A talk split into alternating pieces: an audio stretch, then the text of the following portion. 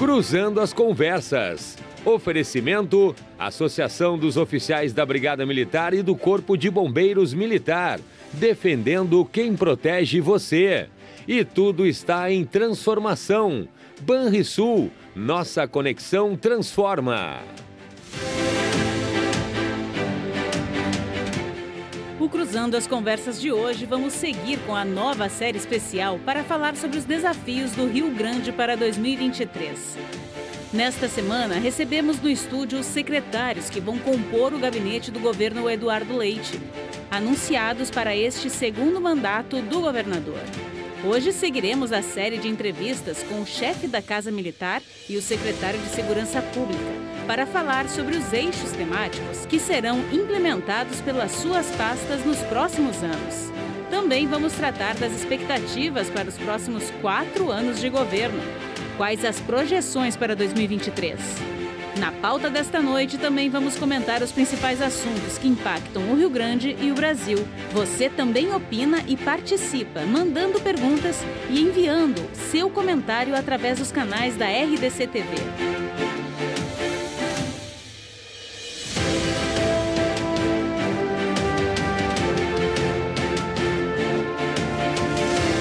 Este é o assunto do Cruzando as Conversas desta quinta-feira, dia 12 de janeiro de 2023, com o jornalista Renato Martins e seus convidados.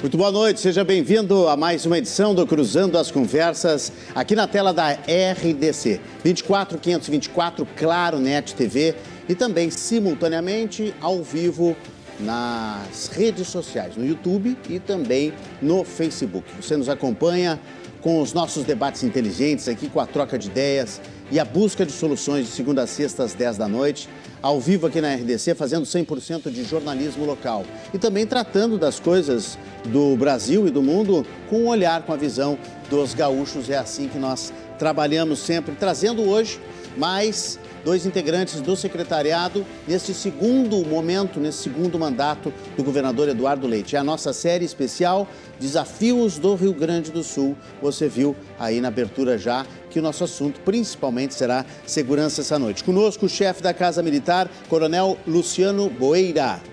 E também o secretário da Segurança Pública, delegado Sandro Caron.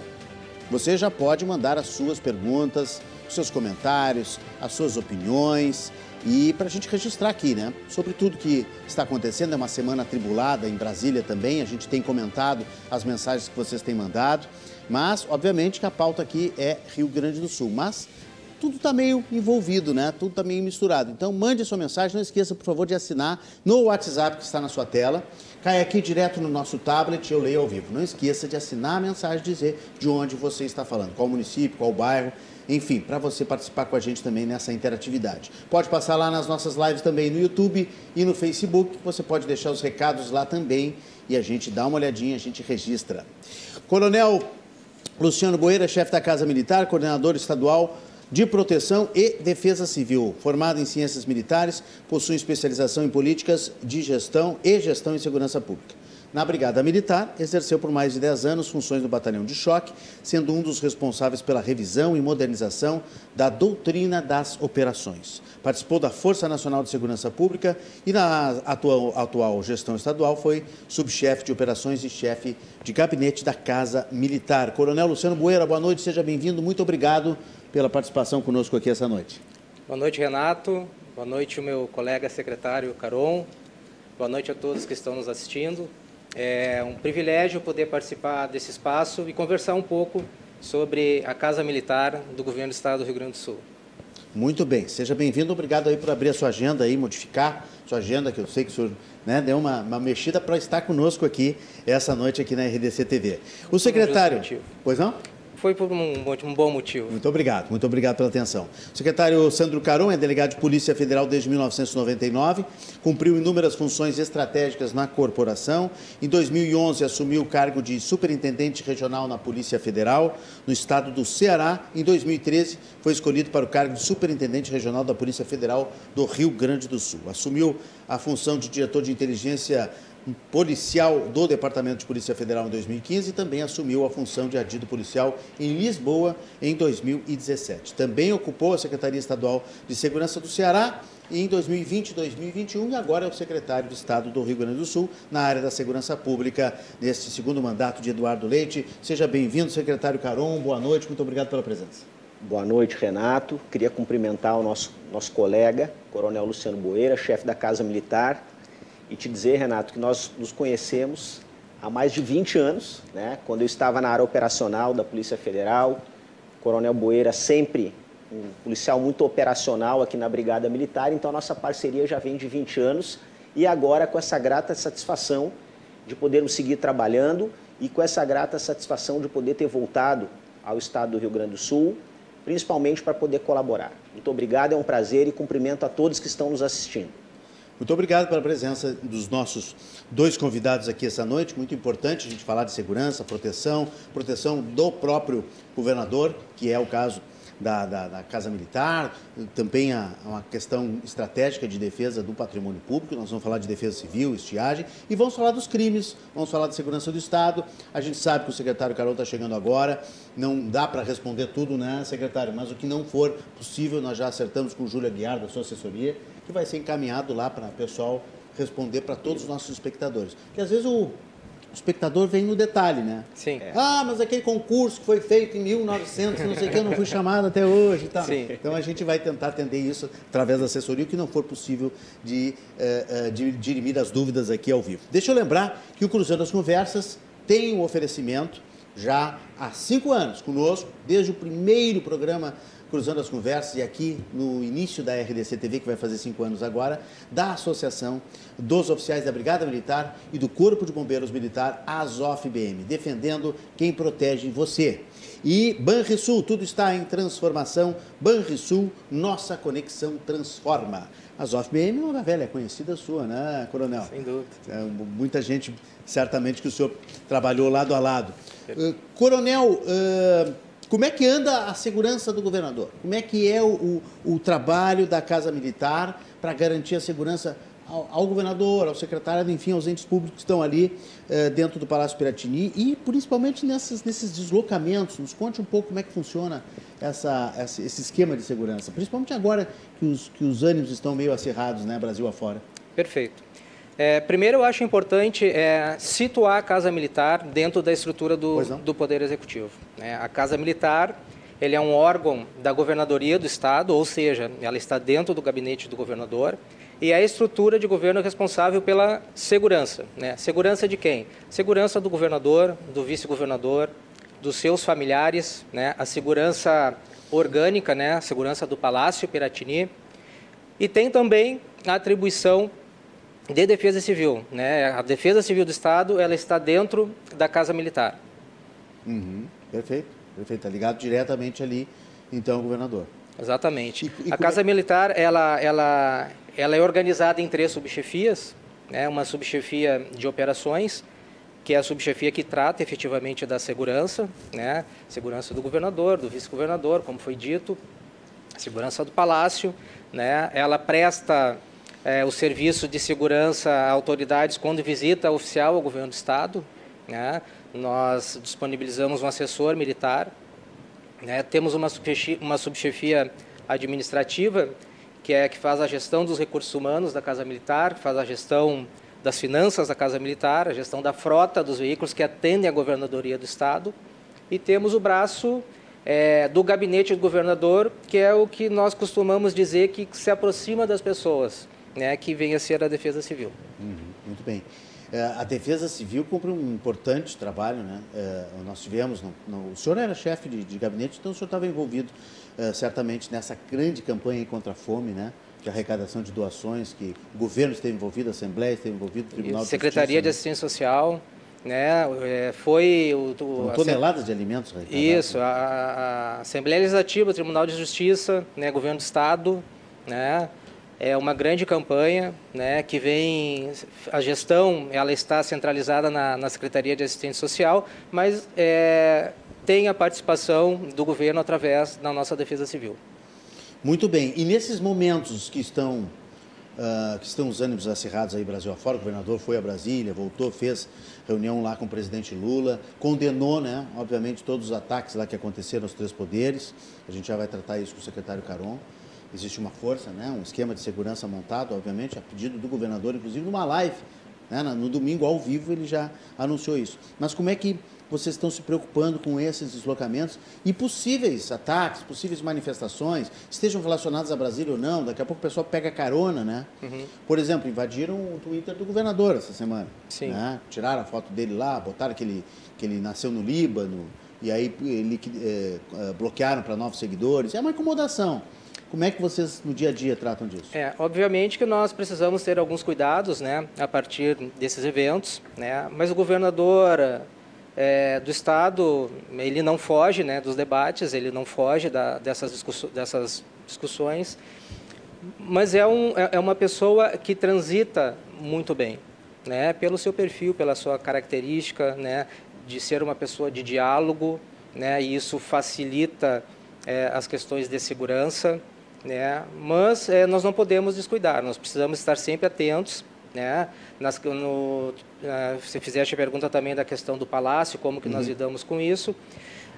As manifestações sociais em Porto Alegre, elas convergem para o Palácio Piratini. Yeah, é, então, a, a, nossa equipe de segurança orgânica, ela já tem o know-how né, de lidar com essas manifestações. Nós sabemos que em alguns momentos, né, em razão da característica dessas manifestações, nós causamos alguns transtornos, né, especialmente aos moradores ali do centro, né, do entorno do, do Palácio Piratini, mas são medidas é, necessárias que visam preservar a segurança.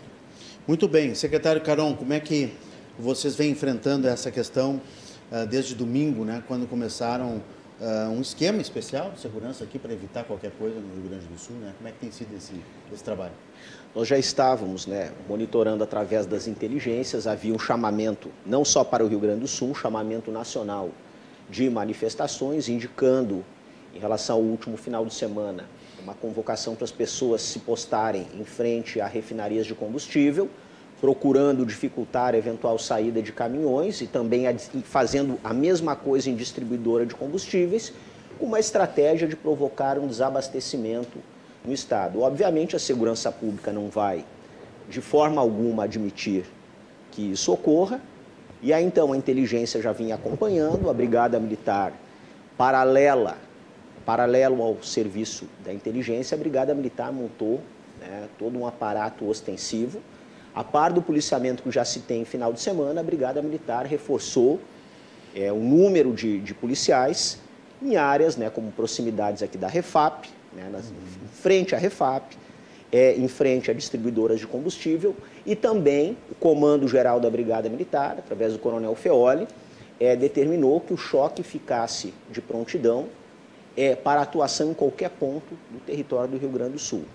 E a situação era muito clara, inclusive essa foi a diretriz dada na reunião pelo nosso governador Eduardo Leite, no sentido de que a Brigada Militar não permitisse qualquer tipo né, de dificuldade na atuação, na, na, no funcionamento da refinaria, também não permitisse bloqueios de ruas e rodovias e de que fossem cumpridas as ordens exaradas pelo Supremo Tribunal Federal no que diz respeito a tudo isso. Então foi montado o aparato ostensivo. É claro, a Brigada Militar, num primeiro momento, pela doutrina né, e pelo profissionalismo que tem, dá, iria dar uma ordem verbal e não sendo cumprida, não sendo atendida a ordem verbal, o choque entraria imediatamente em ação. Então se montou um aparato. É, em relação ao final de semana aqui, tivemos aqueles fatos lamentáveis em Brasília. Né? Aquilo, como todos sabem, aquilo não tem nada de manifestação que ocorreu em Brasília. Aquilo é banditismo, aquilo é crime. E, obviamente, no domingo aumentou o nível de atenção aqui no Estado, razão do que havia ocorrido lá, mas houve uma caminhada de, alguns, é, de algumas pessoas no centro, uma caminhada muito rápida, voltaram ao local e de imediato a brigada fez cumprir a ordem, que havia sido exarada então no domingo, no sentido de dispersão de qualquer movimentação né, que estivesse ocorrendo naquela linha. Então, já na segunda de manhã, nós tínhamos só quatro pontos né, de junção de pessoas. A ordem dava um prazo de 24 horas e aí já no decorrer da segunda tivemos zero manifestações. Na última quarta-feira também houve um indicativo, um chamamento nacional, mas não houve qualquer tipo de ação. E é aquilo que eu digo, a Brigada Militar está pronta para fazer cumprir as decisões do Supremo Tribunal Federal. No primeiro momento, dará ordem verbal e, não sendo atendido, o choque entrará em ação imediatamente. A ordem, né, a diretriz que recebemos é não permitir qualquer tipo de bloqueio de rodovia, de rua, é, não permitir invasão de prédios públicos e privados, ou seja, fazer cumprir a lei e as decisões judiciais. Muito bem. É, a, em relação as, possíveis, as, as, possíveis manifestações que vocês estão monitorando, como o senhor disse já há bastante tempo, é, não, não, tem, não se tem indício de que, é, de que a, vai chegar aqui no Rio Grande do Sul. Mas esse, essa, essa invasão no Twitter do governador, para vocês, é, teve alguma correlação?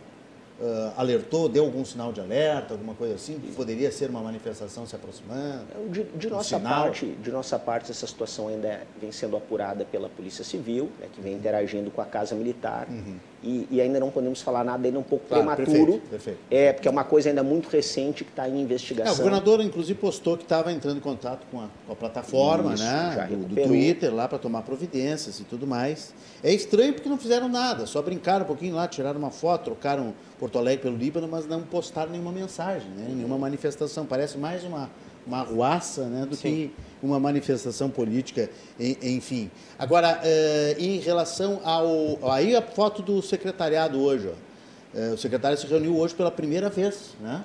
Os, os, os, secretários que estiveram aqui conosco ontem, o secretário Arthur Lemos Júnior e também o, o secretário. Gilmar Socella, comentaram que hoje tinha o chamamento para a primeira reunião do secretariado. Foto bonita essa, nos jardins do Palácio ali, que é uma coisa linda, né? Aqueles jardins internos ali do Palácio Piratini.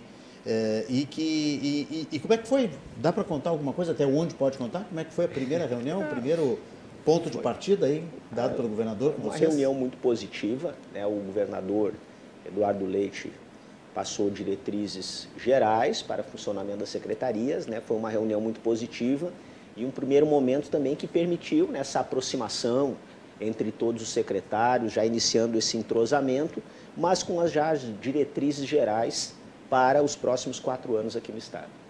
Foi uma, foi uma reunião de alinhamento estratégico, né? Uhum. Foi uma, como foi dito pelo secretário Caron, uma reunião muito positiva. É, a oportunidade é, de alguns secretários provavelmente foi o, o primeiro contato, né? Uh, foi uma reunião bem, bem interessante e, e que o governador pretende é, tornar mais rotineiras essas reuniões, uhum. né?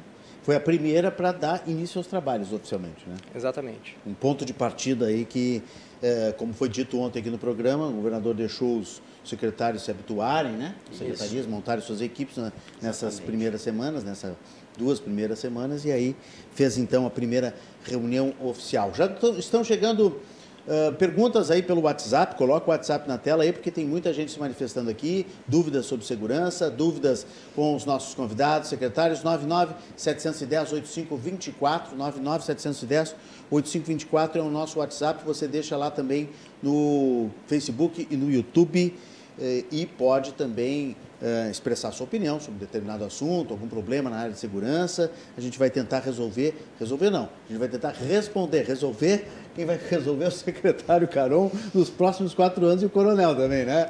Nos próximos quatro anos. Vocês estão empolgados com a missão? O senhor era chefe de gabinete antes da casa e agora está chefiando a Casa Militar. Como é que está projetando os próximos quatro anos nessa função, coronel? É um desafio muito grande, né? é, é um orgulho né, poder estar ocupando este cargo. É, mas eu cheguei na Casa Militar no último ano do governo Sartori. Né, eu fui um chefe de equipe de segurança uhum. do governador. Uhum. Uh, no ano seguinte, eu passei já no governo Eduardo Leite, primeiro ano, e os três primeiros anos eu fui subchefe de operações, estava ligado diretamente à segurança do governador, vice-governador. E no último ano eu fui chefe de gabinete. Né? Chefe de gabinete, né? então tive a oportunidade de, de trabalhar os quatro anos, uma experiência ímpar. Governador é um político que nos deixou muito à vontade de compor as nossas equipes, né? Eles nos deu a oportunidade de priorizar o técnico sempre, sempre, né? Então foi uma experiência muito gratificante. E agora, final do ano, né, me formalizou o convite para continuar na equipe de governo, agora na condição de chefe da Casa Militar. E o senhor, secretário Carão, como é que foi o contato com o governador e como é que surgiu o convite? Oh, muito, muito positivo. Né? Estou muito motivado. É, trabalhei, do, sou, sou, delegado de Polícia Federal de carreira. É, dentro da minha carreira na Polícia Federal, trabalhei 12 anos aqui no estado do, do Rio Grande do Sul. A última ocasião que eu trabalhei aqui, Renato, foi 2013 até o início de 2015, quando eu ocupei a função de superintendente regional e aí então veio depois daqui o convite para ir para Brasília, depois Lisboa. Uhum. Aí na volta de Portugal recebi o convite para assumir a Secretaria de Segurança no Ceará. É, naquele momento eu entendi que seria uma experiência muito positiva, porque eu tinha já uma carreira bem consolidada na Polícia Federal, mas não tinha nenhuma experiência atuando no Estado. Então imaginei que me completaria muito né, como profissional. Uhum. E aí então ficamos lá dois anos e quatro meses, foi uma experiência muito boa, mas é, já no final de 2022, né, estava aqui é, no Rio Grande do Sul, tinha vindo passar o Natal com a família, é, estava, como eu disse aqui, já estava oito anos longe, é, veio um contato inicial, uma sondagem, logo na sequência o governador Eduardo Leite me convidou para tomar um café no, Palácio, para conversarmos, Lá fui, tivemos uma conversa muito boa né, com o governador Eduardo Leite, com o vice-governador Gabriel Souza, e logo na sequência veio o convite. Então isso me deixou muito feliz.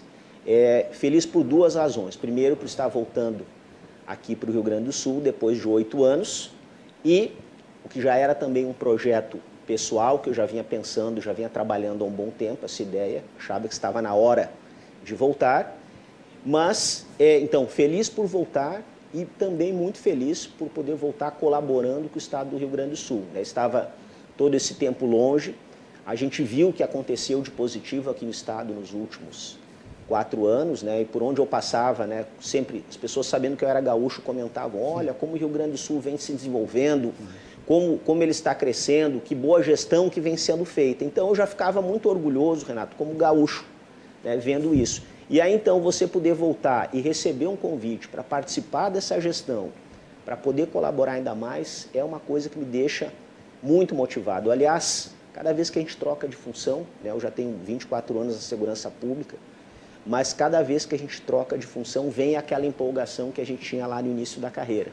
Mas dessa vez é maior ainda, porque além de tudo isso eu estou voltando para casa uhum. e a gente está voltando para trabalhar e trabalhar muito. Motivação não vai faltar. Numa área que é, é, é essencial e que, infelizmente, temos muitos problemas. Temos muitos problemas na saúde, muitos problemas na educação, mas a segurança é muito sensível aqui no Estado, né? E por mais que vocês trabalhem, é, é, enxugando gelo sempre, né? O senhor que já teve batalhão de choque tudo e sabe, né? Como é que é, já teve na, na, na área operacional. É, vocês fazem um trabalho brilhante, só que infelizmente o crime cresce né, a maldade cresce numa, numa reação proporcional muito maior né, do, que, do que se faz para conter a, a, essa criminalidade, né, Coronel? Sem dúvida. Mas eu penso que esses últimos quatro anos de governo, é, na a segurança pública, através do RS Seguro, né, nós conseguimos é, neutralizar, especialmente reduzir muitos dos indicadores de criminalidade. Uhum. Né, e, e, Porto, e, o Estado como um todo hoje vive um outro momento da, da segurança pública, o que deixa o desafio do nosso amigo secretário Caron ainda maior. É que a segurança pública, Renato, é uma, uma das políticas mais complexas, uma das políticas públicas mais complexas, por quê? Porque você precisa ter polícias atuantes, bem preparadas, né, bem estruturadas, é, capacitadas e com equipamentos, mas você precisa também de outras áreas né, que, que não estão dentro da Secretaria de Segurança. Uhum. Então você precisa é, de todo um sistema que envolve é, o Poder Judiciário, o Ministério Público, a questão da economia do país, é, uma série de questões sociais têm impacto na segurança pública, é, eventualmente até algumas situações de desordens urbanas, como iluminação, por exemplo, tem um impacto direto na segurança pública. políticas sociais, assistenciais, a própria questão da educação muitas vezes vai ter impacto. Então, a violência é um fenômeno com múltiplas causas e uma das formas de enfrentamento é exatamente com essa repressão, através da atuação das polícias, mas envolvem outras áreas. É por isso que é, ela é tão complexa. A questão legal também, que eu mencionei aqui, é, eu componho o Colégio Nacional de Secretários de Segurança Pública, é, desde o ano passado, nós já levantamos a, a bandeira de que é necessária também uma revisão da legislação penal e processual penal do Brasil, né, para não acontecer uhum. o que uhum. você disse aqui uhum. muitas vezes de enxugar gelo. Uhum. Então, é necessário também enfrentar esse ponto. E esse é um ponto que não é debatido. Né? Se fala sempre, quando é, alguma coisa dá errado na segurança pública, muitas vezes vem a culpa, ah não, isso é culpa da polícia que não atuou bem, é, vamos dizer assim, as pessoas não veem muitas vezes o quanto é complexa a situação. Então, dentro lá do Colégio de Secretários, nós levantamos essa bandeira. Claro, a legislação penal e processual penal é uma lei feder legislação federal, mas nós achamos que ela tem que ser revisada também ao passo de várias outras questões. Mas o RS Seguro, ele é um programa, como, até como falamos hoje na reunião, já não é mais um programa de governo, é um programa de Estado, e ele é muito feliz, porque ele vê, Renato, o fenômeno da segurança e da criminalidade exatamente por todas as causas que ele merece. Então ele tem quatro eixos. Um dos eixos é o combate à criminalidade, que aí re, realmente a atuação das polícias, juntamente com o Poder Judiciário e Ministério Público. O outro eixo é a questão do sistema penitenciário, que também é muito importante. Tudo que acontece dentro de presídio vai ter impacto na rua, e também o que acontece na rua vai ter impacto no presídio, então eles estão umbilicalmente ligados. Tem a questão da melhora do serviço, do atendimento ao cidadão e, por fim, uma parte que é fundamental, que são as chamadas políticas transversais, que foi isso que eu falei aqui. Muitas questões até de intervenções urbanas, políticas assistenciais, a questão de educação pública em período integral, ou seja, o RS Segura é um programa muito feliz. E Analisando os gráficos né, que foram apresentados na data de hoje, além da queda vertiginosa que se vê em crimes violentos, letais intencionais e também nos crimes violentos contra o patrimônio, o mais importante naquele gráfico, para quem está acostumado a acompanhar, é o viés de queda, Renato. Uhum. Então, você tem ano a ano uma queda. Quando a queda é provocada por algum motivo artificial, que não seja uma boa atuação do Estado como um todo, você tem uma queda, no ano seguinte você pode ter uma subida, e assim você fica, sobe e desce, né? sobe e desce. Então ali não, a gente vê um viés de queda, é, trazendo também um elemento que é muito importante para a segurança a continuidade das ações. Tá? E agora, é claro. Sim, que a ação não pode parar quando, quando o crime dá uma, dá uma, uma queda. É né? continuidade das ações. E ele tem também né, a questão dos três Is, que é a inteligência, integração e investimento qualificado. É, eu fiquei oito anos fora.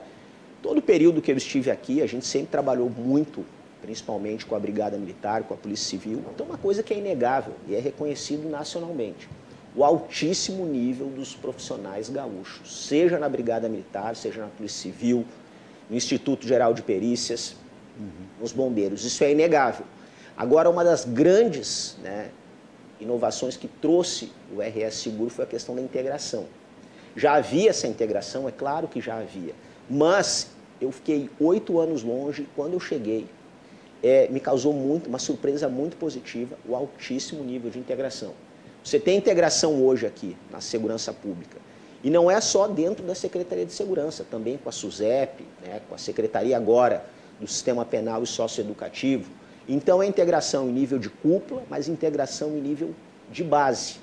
Né? Então isso tudo, a questão da inteligência, ele é um programa muito completo e que vê a criminalidade como ela realmente é, um fenômeno com múltiplas causas. Agora, você tem que ter polícias atuantes, mas uma coisa que a gente levanta lá no Colégio de Secretários, o Brasil precisa urgente, pelo menos abrir o debate em relação à questão da legislação penal e processual hoje como ela está. Vários outros países enfrentaram é, recentemente explosões em números de homicídios, chegaram a essa situação, fizeram uma pequena revisão na legislação e já teve um efeito também. Então são múltiplas causas, mas eu acho que o RS Seguro. O diz hoje... em relação ao cumprimento de penas, por exemplo? Pessoal, a questão do, do cumprimento de penas, eventual questão da, das, da previsão em lei de liberdades provisórias, uhum. né? Que é aquela coisa, a polícia, o Poder Judiciário, o Ministério Público, todos eles agem cumprindo a lei. Uhum. Todos eles cumprem a lei. O limite é a lei. Então, então, tem, tem um limite à lei. Então, muitas vezes há uma soltura, alguma coisa, mas foi porque a lei previa a soltura. E não se podia fazer diferente. Então, é aquela coisa, daqui a pouco pode se olhar, verificar, fazer um ajuste na legislação. Isso é uma coisa importante para ser feita de tempos em tempos. Algum tipo de ajuste na legislação penal, processual penal, não permitindo, por exemplo, que, algum, que liberdades provisórias sejam aplicadas para pessoas que praticam crimes graves, para pessoas que sejam reincidentes. Eu acho né, que esse é um debate que pelo menos tem que ser aberto e tem que ser, obviamente, um debate em nível nacional, porque a legislação claro. penal, processual é para todo o país. É, Exatamente. Claro. claro. O senhor concorda, coronel, que essa revisão seria interessante, seria positivo? Eu acho que passa por essa revisão, né, como foi dito pelo secretário Caron, porque, é, sem dúvida, é, existem... É, a segurança não é só um compromisso é, da Brigada Militar, da Polícia Civil, é um, é um, compromisso de todas as estruturas que devem se engajar nessas questões. Eu imagino vocês na área operacional, né, quando o senhor estava em campo, muitas vezes vocês se, se, se depararam com essas amarras da lei, né? Eu pegava o sujeito, levava lá, fazia o, o levava lá para a área judiciária, né, no Palácio da Polícia, Aí quando via cinco minutos, é. dez minutos, o sujeito estava já solto, porque tinha um advogado, tinha, é, né, isso, tinha um termo circunstanciado, assinava lá o TC e ia embora. Isso é uma questão legal. Eu, eu fui a um evento na Colômbia, no início do ano passado, em Bogotá. A Colômbia, né, quem acompanha a segurança pública sabe que ela tem um programa de redução de homicídios que foi referência no mundo. Eles conseguiram, em 10 anos, mudar a realidade de cidades como Medellín, Cali, e reduziram, acho que 80% os homicídios. Só que nos últimos dois anos, a Colômbia passou a ter um aumento vertiginoso dos homicídios novamente. E aí a conclusão que a polícia e as outras autoridades, inclusive do Poder Judiciário e do Ministério Público, chegaram era que era necessário um ajuste legislativo. Isso é muito importante. Pouco se fala nisso. Né? A gente fala nos órgãos, mas muitas vezes as pessoas esquecem que todos os órgãos, seja a polícia, Ministério Público, Poder Judiciário, agem aplicando claro. a lei. Claro. Não podem né, passar do limite que é a lei. Então, acho que tudo isso, mas o trabalho, acho que no Rio Grande do Sul, é, não, não se pode de forma alguma falar aqui, em, isso é minha opinião, enxugar gelo, porque as polícias e, e todos os órgãos do sistema né, de, de persecução penal, é, atuando em conjunto, vem tendo aí quedas significativas. Né? A questão, por exemplo, a redução que se teve nesse período no roubo de veículos, no roubo a pedestres, no homicídio, é, é uma coisa impressionante. Uhum. Né? Graças a um trabalho muito bem articulado, de continuidade, trabalho integrado, né? cada força fazendo o seu papel. Se trabalha muito aqui com inteligência, porque às vezes as pessoas é, confundem inteligência e investigação. Uhum. Inteligência é uma Importante coisa, é o, trato, é o trato da informação prévio, claro. até mesmo a um inquérito policial, a uma operação de polícia judiciária. E essa atuação da inteligência é feita pela Brigada Militar, hoje muito bem no Rio Grande do Sul, isso aumenta a efetividade das ações.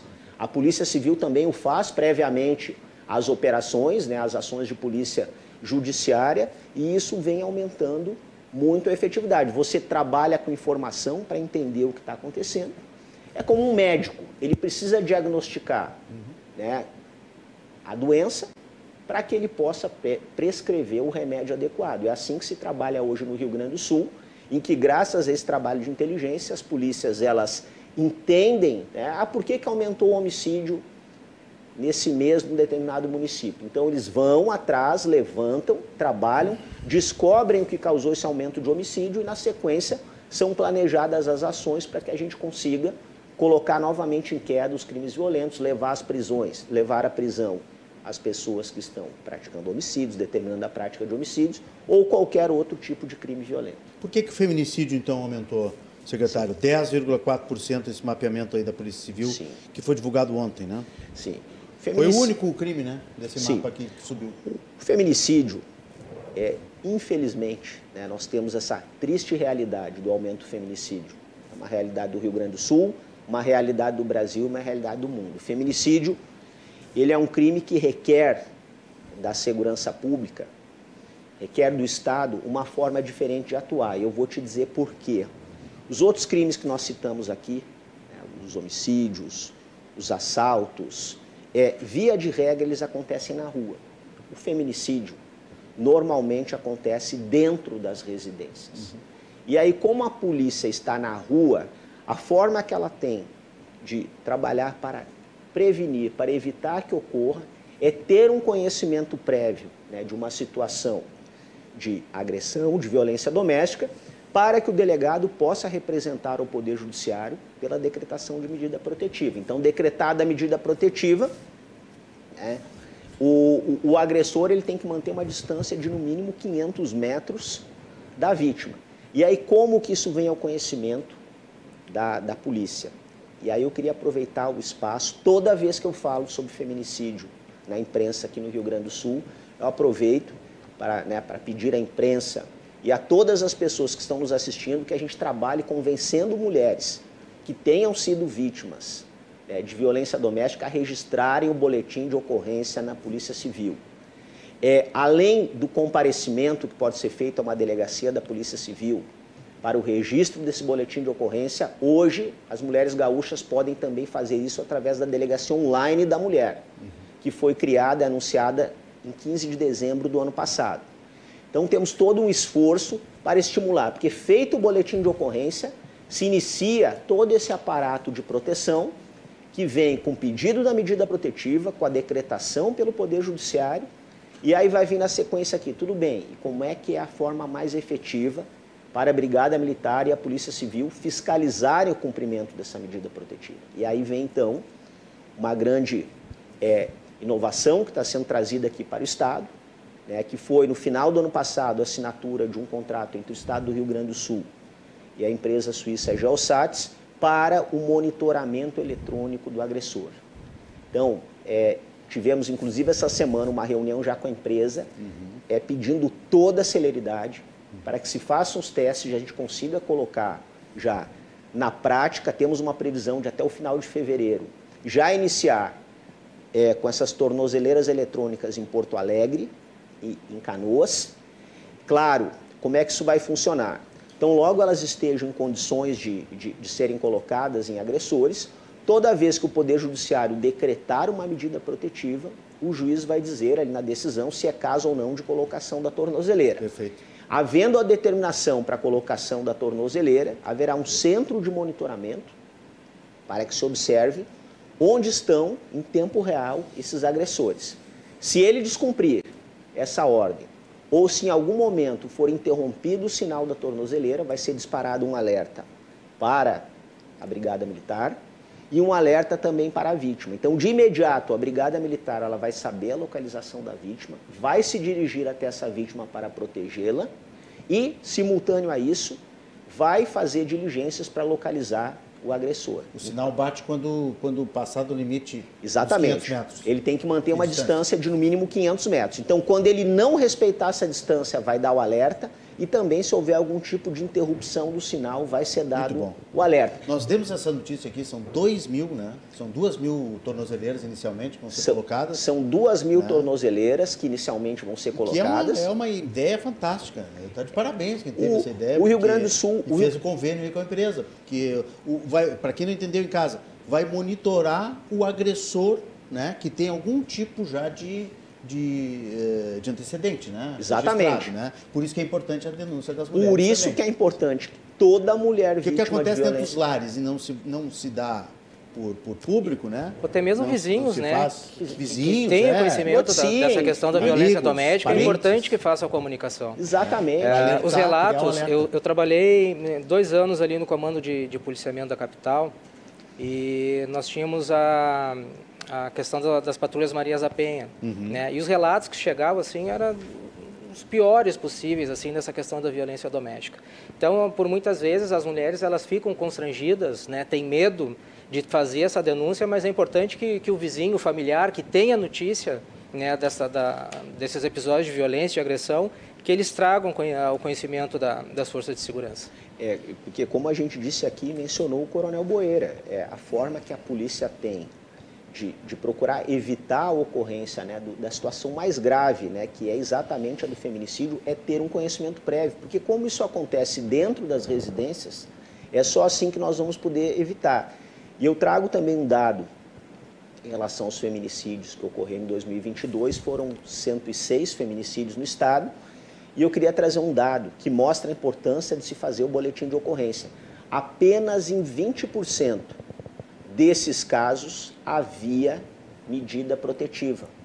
Então nós vemos aí o grande número de situações que ainda ocorrem e que infelizmente não vem tendo o boletim de ocorrência lavrado pela Polícia Civil. É por isso que toda vez que eu me manifestar sobre feminicídio, eu vou fazer esse apelo a todos os cidadãos e principalmente a todas as mulheres vítimas de violência que façam o boletim de ocorrência na Polícia Civil. É essa forma que nós teremos né, de tentar, através da segurança pública, proteger essas mulheres vítimas da violência e evitar feminicídios no Rio Grande do Sul. Esses 10% de aumento, então, eles não têm uma explicação uh, direta, objetiva, eles podem ser causados por várias Vários motivos, né? Causados por vários motivos, isso, é, esse aumento dos feminicídios. Justamente ele, porque acontecem silenciosamente dentro das Ele é um lares. fenômeno do, no Brasil e no mundo. E, e, infelizmente, né, nós temos cada vez buscar mais. Primeiro, é a questão agora da tecnologia, que vai ser usada aqui, que é a melhor tecnologia do mundo uhum. hoje. Tá? Porque no momento em que é dado o alerta, é, essa tecnologia vai permitir que a polícia também tenha a localização da vítima em tempo real para poder protegê-la. Então a gente fala que é o duplo monitoramento, o é, duplo monitoramento, mas a gente tem que trabalhar sempre essas campanhas de conscientizar a que sejam feitos os boletins. Então é um, é um duplo desafio, mas que a gente tem que enfrentar. E agora o Rio Grande do Sul vai enfrentar com tecnologia e também com muita dedicação de todos os profissionais de segurança, porque a tecnologia é importante, mas requer, dado o alerta, né, um deslocamento rápido de equipes e estaremos prontos para isso. Muito bem, deixa eu dar uma boa noite para quem está conosco, Vanessa Tomazini, Adriano Mordini, Maria Luísa de Capão da Canoa, Sandro Camargo, Fábio Halber, tá, já estão mandando perguntas aqui, vou fazer, ó, tem uma pergunta sobre defesa civil, Coronel Bueira. Uh, a Bruna de Porto Alegre quer saber como faz para fazer doações. E a Ana Paola diz: a defesa recebe doações de roupas e alimentos durante todo o ano, porque a gente falou da campanha do Rio Grande contra a fome, mas na verdade a Defesa Civil recebe durante todo o ano, né? Sim. Quais são os pontos de arrecadação dessas doações? Vamos responder? Vamos lá. Dar essa informação para o nosso uh, público. O, o, governo do estado ele, ele tem campanhas específicas, né, de doações. Né, quando nós falamos em, em, em roupas, que é a campanha campanha do agasalho. Uh, mas a Defesa Civil, através é, da sua central de doações, ela recebe não só uh, roupas, mas como também alimentos durante o ano todo. A nossa central de doações ela está localizada no térreo do edifício Fernando Ferrari, é, quando Centro Administrativo, Centro administrativo Fernando Estado, Ferrari, né? ali na Borda de Medeiros. E, e, e, o único cuidado que a gente pede quando, quando o cidadão for lá fazer a sua ação de doação de alimento, que fique atento aos prazos de validade, né? porque é, é, é muito ruim é, quando nós recebemos é, algum tipo de alimento que está com seu prazo de, de, validade por vencer, que sejam alimentos também não perecíveis, né? Da mesma forma, doações de roupas, né? A, a gente sempre pede, o cuida, pede que tenha o cuidado que essas roupas cheguem na nossa central de doações limpas, né? Se for necessário fazer algum reparo também, que esse reparo seja feito, né? E, e, isso quando nós estamos falando é, aqui na capital. Uhum. Uh, mas nós também podemos receber no interior do estado, através das nossas regionais é, de defesa civil. Nós temos no estado, né, é importante falar isso, são nove regionais de, de, de defesa civil, que Perfeito. são as CREPDEX. Uhum. Né, os endereços eles estão lá no site da Defesa Civil. Uhum esses, esses alimentos, essas doações podem chegar nessas regionais ou mesmo nas prefeituras municipais. Muito bem, muito bem. Tem uma, uma, uma moça aqui, que é a, deixa eu ver aqui o nome dela, está perguntando para o secretário Luciano como é que faz para visitar o Palácio Piratini, é o Roger, perdão. Roger. É um, é um rapaz, Roger de Porto Alegre. Como é que faz para visitar? Tem agendamento? Tem agendamento, tá? As visitas no Palácio Piratini, elas acontecem de segunda a sexta-feira, das 9 às 17 horas. O agendamento ele pode ocorrer pelo site, né? É, é né? ou uma, havendo disponibilidade de horários é, diretamente no balcão.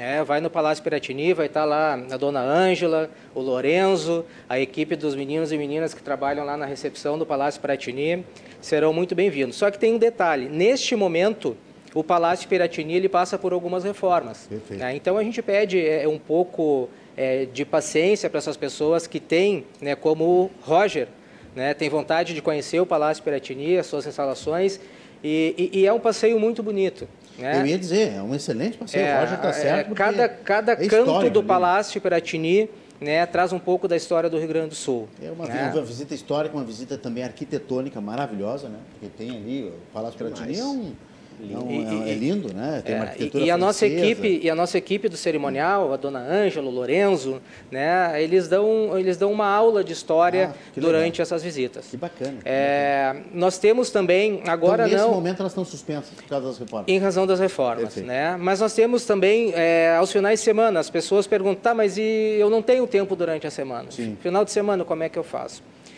Uh, nós temos um final de semana por mês que o palácio é aberto. Uhum. Né? Então, a, aquelas pessoas que têm a vontade de conhecer o Palácio Piratini e não conseguem fazer essa visita durante a semana, podem fazer o agendamento aos finais de semana. Né? Então, nós esperamos em breve retomar essas visitas. Perfeito. É um passeio muito bonito, né?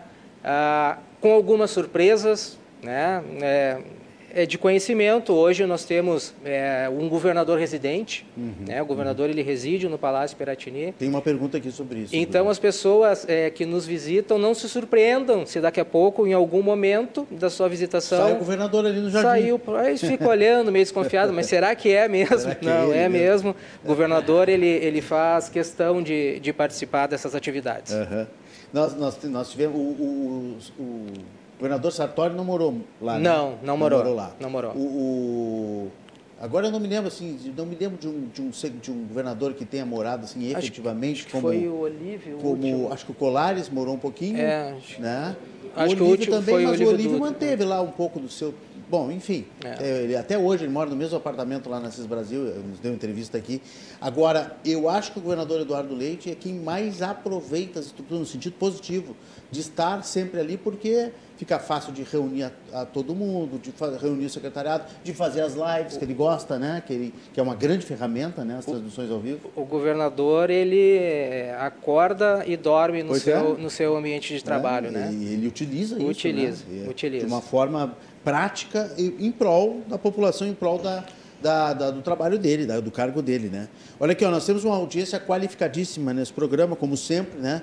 Então, o secretário Arthur Lemos Júnior está mandando aqui mensagem dizendo abraço aos nossos agentes e colegas da segurança. Está assistindo o programa. Muito obrigado, né? secretário. E está ligado aqui no obrigado. Cruzando as Conversas. Também tem uma, uma mensagem aqui, eh, pessoal, mande sempre, ah, mas tem um codinome aqui no WhatsApp, aí não dá. Mande sempre o nome, por favor. Tem Águia 34, é um codinome aqui da área policial, da área de segurança, né?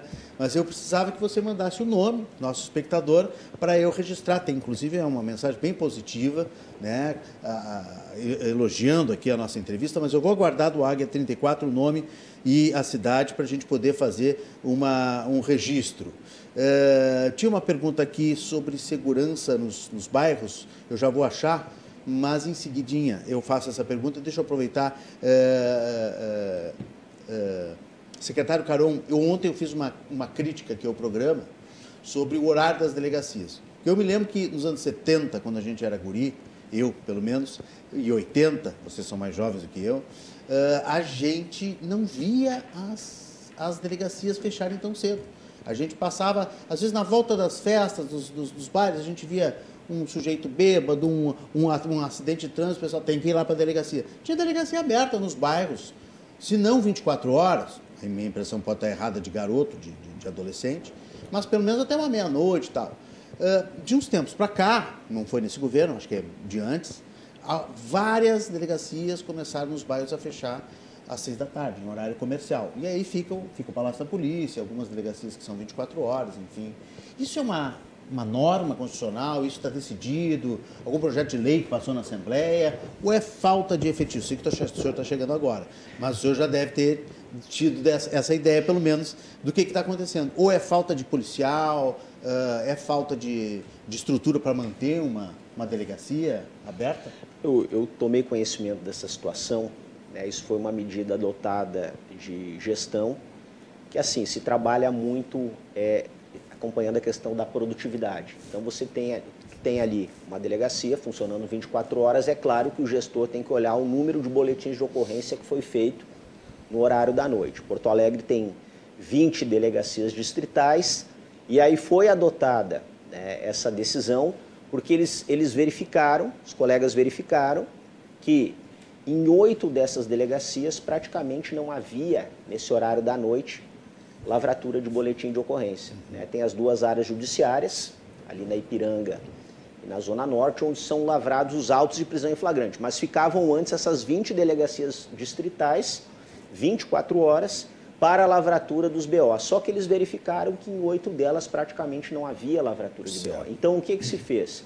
Se procurou otimizar o, o número de, de, de, policiais e aí com isso eles fecharam oito.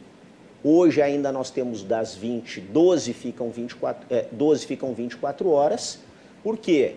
Para você, para tu manter. Tem 12 delegacias 24 horas. 12 delegacias distritais 24 horas em Porto Alegre. Antes eram 20. Fecharam 8 por quê? Porque verificaram que não estava havendo lavratura de boletim praticamente no horário da noite. Então se procura o quê? Otimizar, dividir né, nos territórios em áreas específicas. Os, lavra... os flagrantes são feitos nas duas áreas judiciárias, também as especializadas fazem flagrante. A gente falou aqui né, da violência doméstica, a Delegacia da Mulher tem seu plantão, é, a Delegacia de Homicídios e Proteção à Pessoa tem seu plantão, é, várias especializadas têm o seu plantão. Mas é que o que, que acontece na prática, na gestão policial?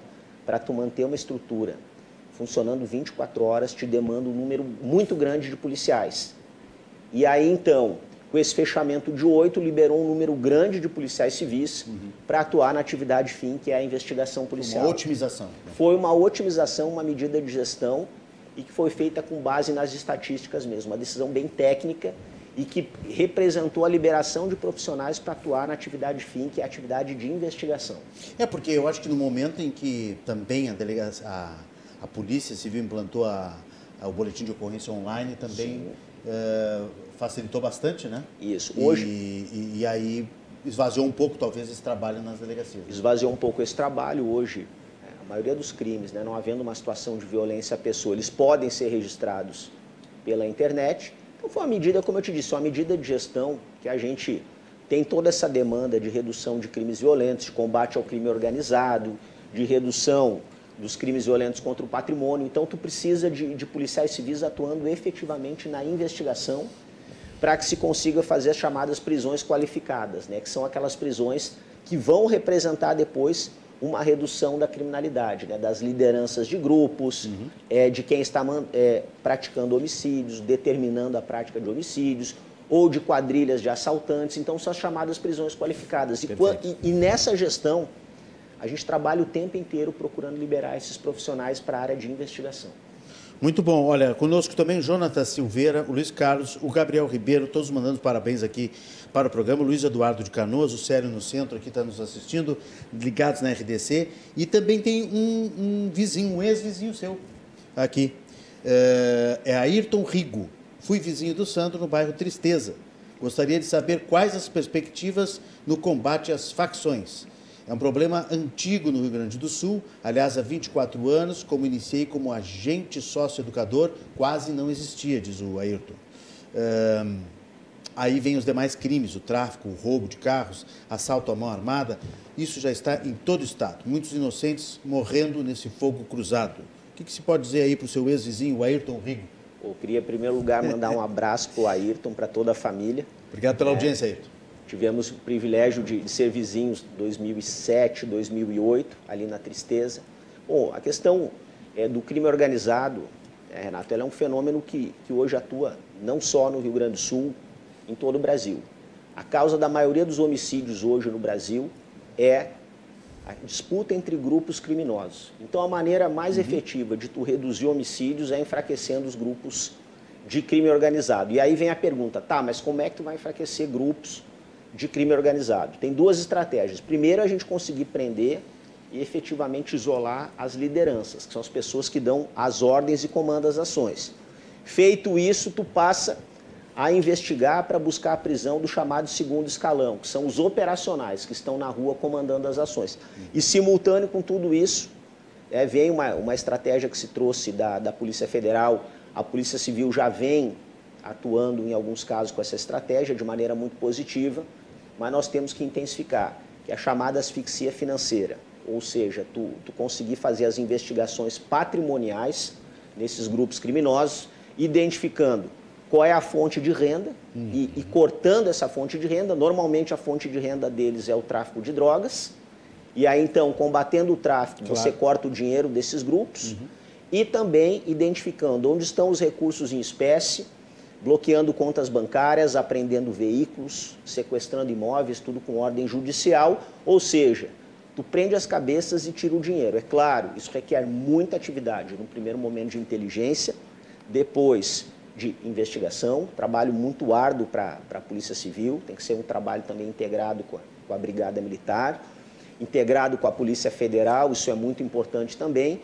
É um trabalho que ele é feito de contínuo, de enfraquecimento desses grupos, e é o que vem dando certo já em várias áreas do Brasil. Temos que trabalhar para enfraquecer e também buscar integração com outros estados. Né? Hoje esses grupos de crime organizado, eles acabam muitas vezes não respeitando as divisas de um Estado, então tem que trabalhar em parceria. Muito comum que, havendo um cerco, por exemplo, da Polícia Civil a uma liderança do crime aqui no Rio Grande do Sul, ele vai se esconder em outro Estado.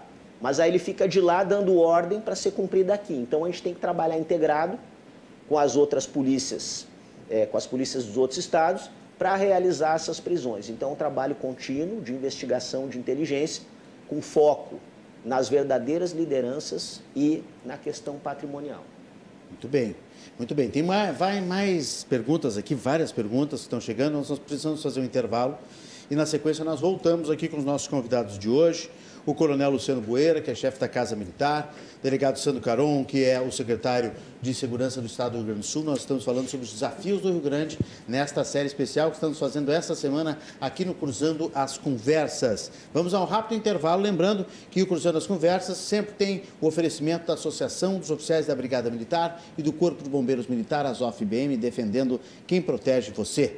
E Banrisul, tudo está em transformação. Banrisul, nossa conexão transforma. O intervalo é rápido e eu espero vocês.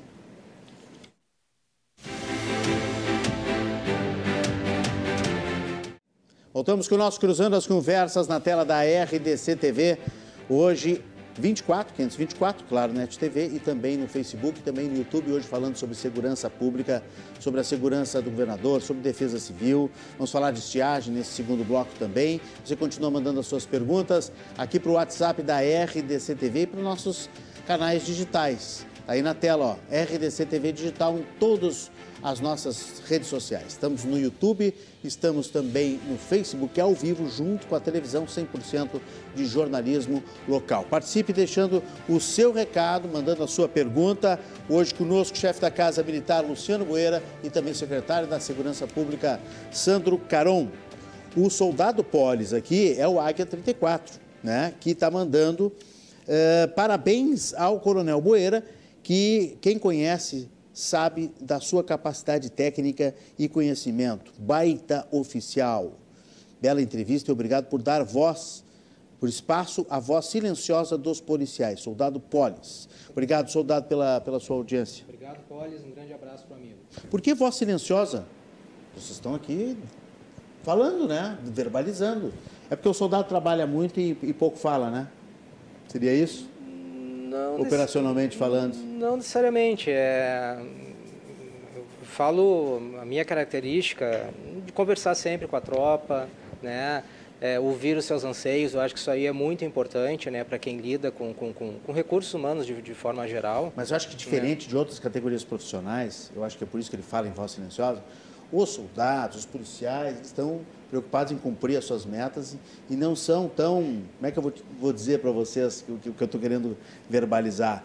Até porque tem a associação, as OFPM, tem o sindicato, tem que cuidam dessas reivindicações. Eu acho que o soldado não é tão é, é, choroso nas reclamações. mas, mas, eu né? acho que, que hoje nós temos uma, uma nova geração né, de oficiais uhum. que abre espaço né, para este debate. Né? Mas internamente, né? Internamente. É, eu, é. eu quero dizer em público. Ah, sim. Tu não, vê, não, não encontra um soldado, um policial reclamando da vida na esquina, no, no, no cumprimento do dever, quando o público está, tá, entende?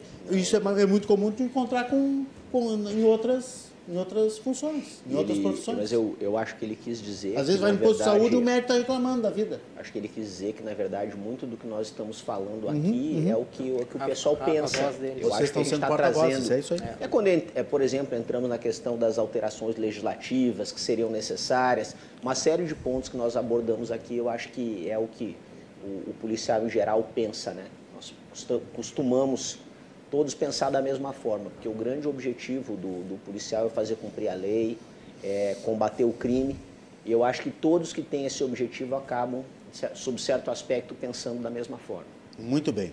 Deixa eu lembrar que o Cruzando as Conversas tem o oferecimento da Associação dos Oficiais da Brigada Militar, e do Corpo de Bombeiros Militar, a ZOF-BM, defendendo quem protege você. Também o Banrisul está conosco, tudo está em transformação. Banrisul, nossa conexão transforma. Eu vou tentar fazer aqui um ping-pong rápido para a gente tentar atender os nossos espectadores. A Nilda, aqui de Porto Alegre, está eh, dizendo aqui, ó. Uh, já tinham estra, estranha a fala do secretário, que já tinham sido alertados à movimentação de sábado e domingo em Brasília, inclusive que o choque já estava de prontidão e só em Brasília que está tudo tranquilo e sereno, estava tudo tranquilo e sereno com meia dúzia de policiais em Brasília e aqui todos muito atentos. Não entendi. Nilda de Porto Alegre. Tá. Deixa eu esclarecer para a Nilda aqui. Né? Nós aqui no Rio Grande do Sul é, estávamos monitorando esse alerta das inteligências. Havia um chamamento é, via rede social para esses eventos em todo o Brasil. Então, obviamente, é, os integrantes aqui da Segurança Pública do Rio Grande do Sul passaram a acompanhar eventuais, né, eventuais chamamentos e, e onde seriam né, eventuais manifestações aqui no Estado. Ficamos com um olhar muito para cá. Sabemos que havia um acompanhamento em nível nacional, mas eu não posso, Nildé, exatamente é, saber e informar o que, que foi detectado pela inteligência em relação ao claro, Brasil, uma é vez que nós nos, nós nos limitamos aqui, focamos aqui, cada Secretaria de Segurança Pública, cada, briga, cada Polícia Militar acabou focando naquilo que ia acontecer no seu estado. Então nós já monitorávamos toda essa situação há bastante tempo, né? a inteligência da Brigada Militar, da Polícia Civil, da Secretaria de Segurança Pública, é, trocando informações com a Polícia Federal daqui, Polícia Rodoviária Federal, a BIM e outros órgãos. Uhum. Então estávamos focados o quê? Identificar onde haveria é, eventuais manifestações, aglomerações de pessoas, para que a Brigada Militar fizesse o que fez efetivamente. Ela se, ela se posicionou com reforço dos efetivos nesses locais, garantindo então que não houvesse nenhum tipo de perturbação da ordem e se fizesse cumprir as decisões do Supremo. Perfeito. O Fábio Halber está perguntando ao Coronel Bueira uh, sobre a defesa civil e a sua atuação frente às situações de estiagem no Rio Grande do Sul. Como é que está a situação do Estado aí? A, a, preocupação da Defesa Civil do Estado é, é sempre é, no que diz respeito ao dano humano. Né? A nossa, a, a nosso, o nosso papel é, é a questão da ajuda humanitária. Né?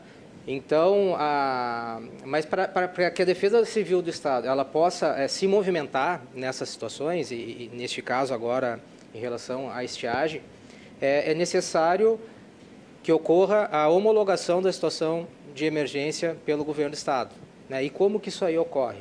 Né?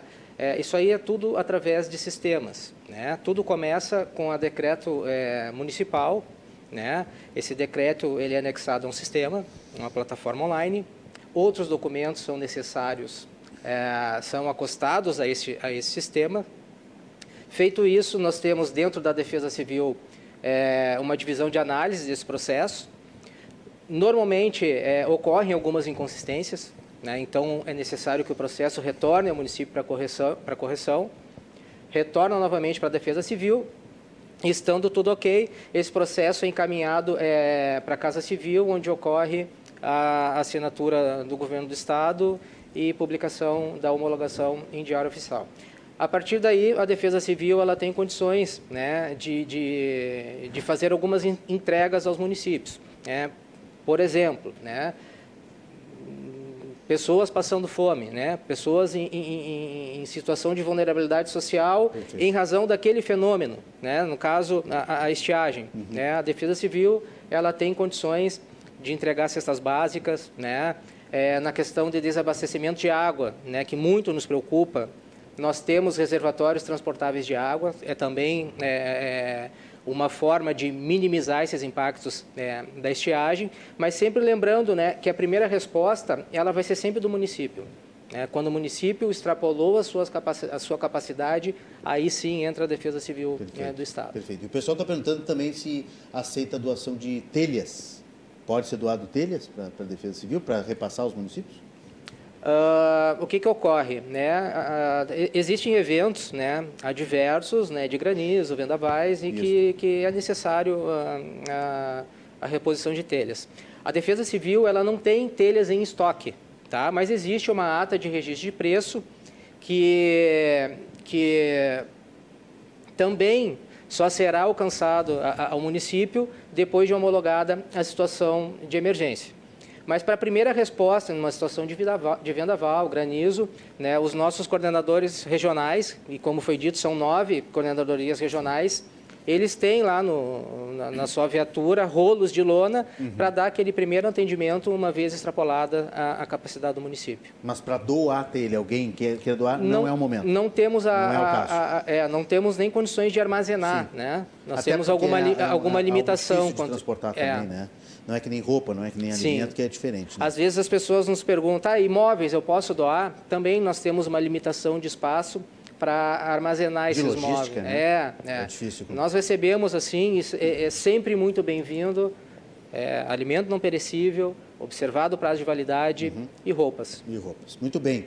Secretário Sandro Caron, quando o, o Júlio Amaral, né, que é o seu assessor de imprensa, vai fazer uma avaliação depois. Como é que foi a sua entrevista no Cruzando as Conversas? O senhor certamente vai dizer, olha, é, é muita audiência, porque eu encontrei todos os meus vizinhos, esses vizinhos. A Laura Brissa disse que morou no Menino Deus, conhece o senhor desde mocinho. Desde mocinho, né? E, e, obviamente que já está emendando aqui uma reivindicação. Secretário, que fazer com os traficantes que circulam a noite toda, fazendo bagunça, gritaria à noite perturbando o descanso da rua Olavo Bilac. E diz que chama a Brigada Militar e a Brigada Militar não comparece. Abraço ao santo conheço desde Laura Brice. Mandar um abraço à Laura. É, obviamente, a gente está fazendo, diagnosticando toda essa situação. Eu falei aqui da importância de combater o tráfico de drogas, então a gente está diagnosticando toda essa situação é, aqui em Porto Alegre, região metropolitana e outras áreas do estado que mereçam uma especial atenção, né, com foco nos 23 municípios do RS Seguro, mas vamos sim verificar né, o que pode ser feito para é, melhorar ainda né, a repressão ao tráfico de drogas ali nessas imediações. E é uma atuação conjunta, Laura. É a polícia, é a brigada militar atuando, é a polícia civil, é aquilo que eu sempre digo. Né? Para tu ter um resultado, você tem que ter as duas, tu tem que ter as duas polícias atuando bem, trabalhar com inteligência e a gente procurar identificar quem é que está combatendo, é, quem é que está realmente traficando ali e buscar aí mandados de prisão, fazer as prisões qualificadas e melhorar a situação ali. Mas também está se analisando essa questão dos tempos de resposta em relação aos chamamentos via 190 para a gente procurar algumas medidas né, administrativas, medidas de gestão e isso está sendo tratado junto com a Brigada Militar. Os gargalos, né? Os gargalos para que se tenha um atendimento mais rápido. Então, tu mapeia lugares em que há um atendimento, um tempo maior de, de atendimento, e aí se procurar, de repente, um número maior de viaturas e de brigadianos, de integrantes da polícia que possam né, reduzir esse tempo de atendimento. Mas vamos ter muita atenção, sim, com isso. Né? Sabemos é, que combatendo o tráfico, tu acaba tendo toda uma redução né, em outros crimes. O tráfico, eu sempre digo, o tráfico de drogas é o crime mãe. Ele é a razão da maioria dos homicídios ele acaba gerando muitas situações também de assalto, de outros crimes contra o patrimônio. Então, o tráfico de drogas é o crime mãe. Quando a polícia conseguir é. enfraquecer e prender quem está traficando nos bairros, ela acaba tendo um resultado na redução de vários outros crimes. O Jacques Peixe está mandando parabéns à RDC e aos convidados pelo alto nível de conversas. O Carlos, lá de Caçapava do Sul, é, é uma questão assim é, que, não, que não é tão premente na, na, em relação ao público, de maneira geral, uma questão de organização interna, mas eu vou colocar aqui a questão dele, que ele diz que a, acredita que a Polícia Penal teria que estar dentro da Secretaria de Segurança Pública. E pergunta o que, que o senhor pensa. Artigo 144 da Constituição Federal, ele evoca aqui, Polícia Penal faz parte da segurança pública. Hoje a Polícia Penal está na dentro, é isso? Está dentro é, da Secretaria de Sistema Penal e Socioeducativo. Ah, perfeito. É, que foi uma, uma inovação trazida, acho que pelo governador Eduardo Leite, né, Coronel Boeira? Exatamente. Exatamente. O, o, o que, que ocorre na prática, assim, ó, Renato? O, o que acontece na prática? A Brigada Militar é uma estrutura que tem é, 18 mil policiais. A Polícia Civil tem 5.300 policiais. O Corpo de Bombeiros tem 3 mil é, integrantes. Né? E o IGP tem pouco mais de mil integrantes. Então, é, e, e, tem também o DETRAN dentro da Secretaria de Segurança Pública. Isso tudo é uma secretaria muito grande. Em razão disso, né, num primeiro momento, sim, a questão do sistema prisional estava dentro da Secretaria de Segurança Pública. Mas o que, que se verificou na prática? É, com a divisão e se criando uma secretaria própria para é, atuar na questão do sistema penal, do sistema prisional, é, acabava se tendo então um secretário com foco muito mais exclusivo para isso. Então, assim, a minha opinião, na prática, né, e vimos essa, reali essa realidade em outros estados, é que sempre que se criou uma secretaria própria para fazer cuidar do sistema prisional, né, como no caso lá no Ceará nós tínhamos Secretaria de Administração Penitenciária e agora aqui no Rio Grande do Sul, com essa nova secretaria, a tendência é uma melhora no sistema penal, porque aí passa a ter um secretário exclusivamente focado nisso. E aí, como os policiais penais eles atuam dentro dos presídios, acabam ficando dentro da secretaria, no caso aqui, Secretaria do Sistema Penal e Socioeducativo. Muito bem. O Paulo está perguntando se a Defesa Civil, Coronel, funciona 24 horas. Sim, a Defesa Civil ela funciona 24 horas por dia, 7 dias por semana. Né? Nós temos é, na nossa sede aqui em Porto Alegre um centro de operações, né, 24 horas por dia, né, que é da onde são emitidos aqueles alertas de eventos. Né? E como isso, como isso ocorre? Nós temos hoje dentro da Defesa Civil a sala de situação, né, que é composta de, de, de meteorologistas e hidrólogos que fazem, fazem este monitoramento e toda vez que é necessário, a nossa, a nossa sala de operações, ela faz, ela dispara esses, esses alertas e, e avisos. Né? E, todo, e, e todo cidadão ele tem acesso a, a esse serviço. Né? Ele pode fazer o cadastro do seu CEP através de um SMS para o número 40199. Né? É um procedimento rápido que toda vez que tiver é, um, um, algum alerta para o seu, seu CEP, ele vai receber normalmente em até quatro horas é, de antecedência do evento. Muito bem. É, mas uh, não para doações, né? 24 horas não, não funciona para doação, né? Não, não, não, doação não. não. horário comercial. A, a, doação é de segunda a sexta-feira lá, lá, no centro administrativo em horário comercial. Perfeito, só para esclarecer. A Cláudia tinha perguntado aqui, ó, é ela que, que tinha levantado essa questão para a Casa Militar, como é que é o fato do governador morar no palácio? O senhor já falou um pouquinho disso, é diferente. Sim. É interessante também. É, é, é, interessante. A, a, decisão é, por morar no palácio, como já foi dito, é, foi, do, foi do governador, né? Por, por é, acordar e dormir no seu, no seu ambiente de trabalho. E isso aí traz uma economia é, para o Estado também, né? Porque se não fosse assim, é, provavelmente nós teríamos que organizar uma base aproximada do, do, do, do seu imóvel, isso aí teria um custo, né? Isso aí seria necessário um incremento, talvez, nas suas equipes de segurança. Então, eu creio que a, a, a melhor opção foi é, o governador residir no próprio Palácio Peratini. Muito bem. O Luiz Lopes manda aqui uma epístola, como eu costumo dizer, né? Quando vem assim vários balãozinhos, vou tentar resumir aqui. Ele disse que gostaria de saber como é que o secretário atenderia a demanda uh, pela segurança da PM nos bairros Cristal, Camacuã, Santa Teresa. Uh, caso o governador fosse morador e tivesse que contar com a proteção específica das unidades que atendem esses bairros. É, ele assinou aqui como engenheiro Luiz Lopes, sobrinho e primo de comandantes da, da, da Brigada Militar. Diz que tem 40 anos de trabalho, a maioria das vezes foi trabalhar uh, e, tirar, e tirar férias no Uruguai e Argentina e nunca viu uma atitude da Polícia Federal na fiscalização nas fronteiras do Rio Grande do Sul. Poderia passar um elefante carregando o que quer que seja, que nunca seria barrado. A única vez que vi essa gente trabalhando foi numa operação padrão por aumento de salário. Basta de hipocrisia, acredito no governador Eduardo Leite, mas realmente tem que ter atitude para atender aos gaúchos e cobrar atitude desse pessoal. Então ele pediu mais policiamento Camacuã, Santa Teresa e Cristal, Zona Sul, né, de Porto Alegre, e falou também do problema de policiamento na fronteira. Tá. Em relação tema de casa. Bom, então, em relação ao, ao, policiamento na fronteira, né, ele citou a questão da Polícia Federal. É, no caso, então, no caso, era comandar, está no Ministério da Justiça. O senhor não é, eu mais. sou, sou delegado de Polícia Federal de carreira, mas estou cedido, então é, fica difícil fazer algum tipo claro. né, de, de projeção em relação à atuação da PF aqui.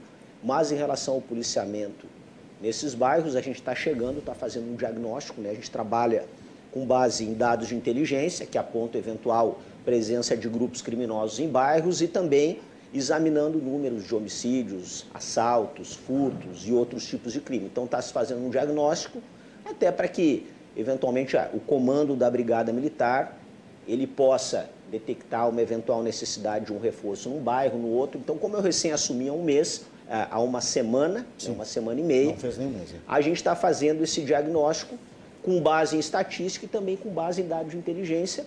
E é uma coisa também que o comando costuma trabalhar, é, analisando esses números para verificar eventualmente um reforço num bairro, não no outro, e também é, operações esporádicas. O nosso grande objetivo é, além de. A gente fala muito, Renato, em redução de índices, né, de estatísticas de crimes violentos, mas até dentro né, do que foi mencionado aqui, a gente também tem um grande objetivo que é, que é uma coisa que anda junto e que também é muito importante, a sensação de segurança. Né? O cidadão que vai para a rua ele tem que se sentir seguro. E claro, ele vendo a presença da polícia, a atuação da polícia, ele vai se sentir, obviamente, mais seguro. Então, a gente vai trabalhar sempre para isso, trabalha com diagnóstico, priorizando áreas mais críticas, e essa área, assim como outras, estão sendo objeto de um levantamento com foco para as questões aqui na capital e região metropolitana. Muito bem. Uh, a Roberta, aqui de Eldorado do Sul, está perguntando como é que as prefeituras podem solicitar apoio da Defesa Civil. E tem uma outra pergunta aqui também interessante sobre a população. Como é que a população pode ajudar? A população pode ajudar com as doações, né? Sim, sem dúvida. Como foi dito, nós temos a nossa central de doações, né? Todo, todo alimento é, ele é bem-vindo, todas as roupas são bem-vindas. Né? E as prefeituras elas buscam é, a defesa civil. É sempre é importante destacar, né? É, é, é, este atendimento da defesa civil é para quando o município estiver em situação de emergência, né? É, se em algum momento for necessário, o município tenha lá alguma comunidade, alguma, algumas pessoas, algumas famílias em situação de vulnerabilidade social, que seja necessário o alimento para essas pessoas, deve buscar através da, da Secretaria de Assistência Social do Estado. Muito bem, a Tatiana Gomes está dizendo aqui, ó, parabéns pelo programa, minha irmã trabalha em escola pública estadual, nós vamos cair de novo no tráfico de drogas, secretário. Há mais de 25 anos na Restinga, ela me contou sobre o crescente número de jovens que abandonam a sala de aula e vão para o tráfico. Eu acho que esse é um dos lados mais perversos né, do, do tráfico, quando começa a tirar as crianças da sua própria vida, os adolescentes da sua própria vida cotidiana e ainda mais de dentro de uma sala de aula. Muitas vezes são expulsos por, uh, por quadrilhas locais, uh, até para outros bairros.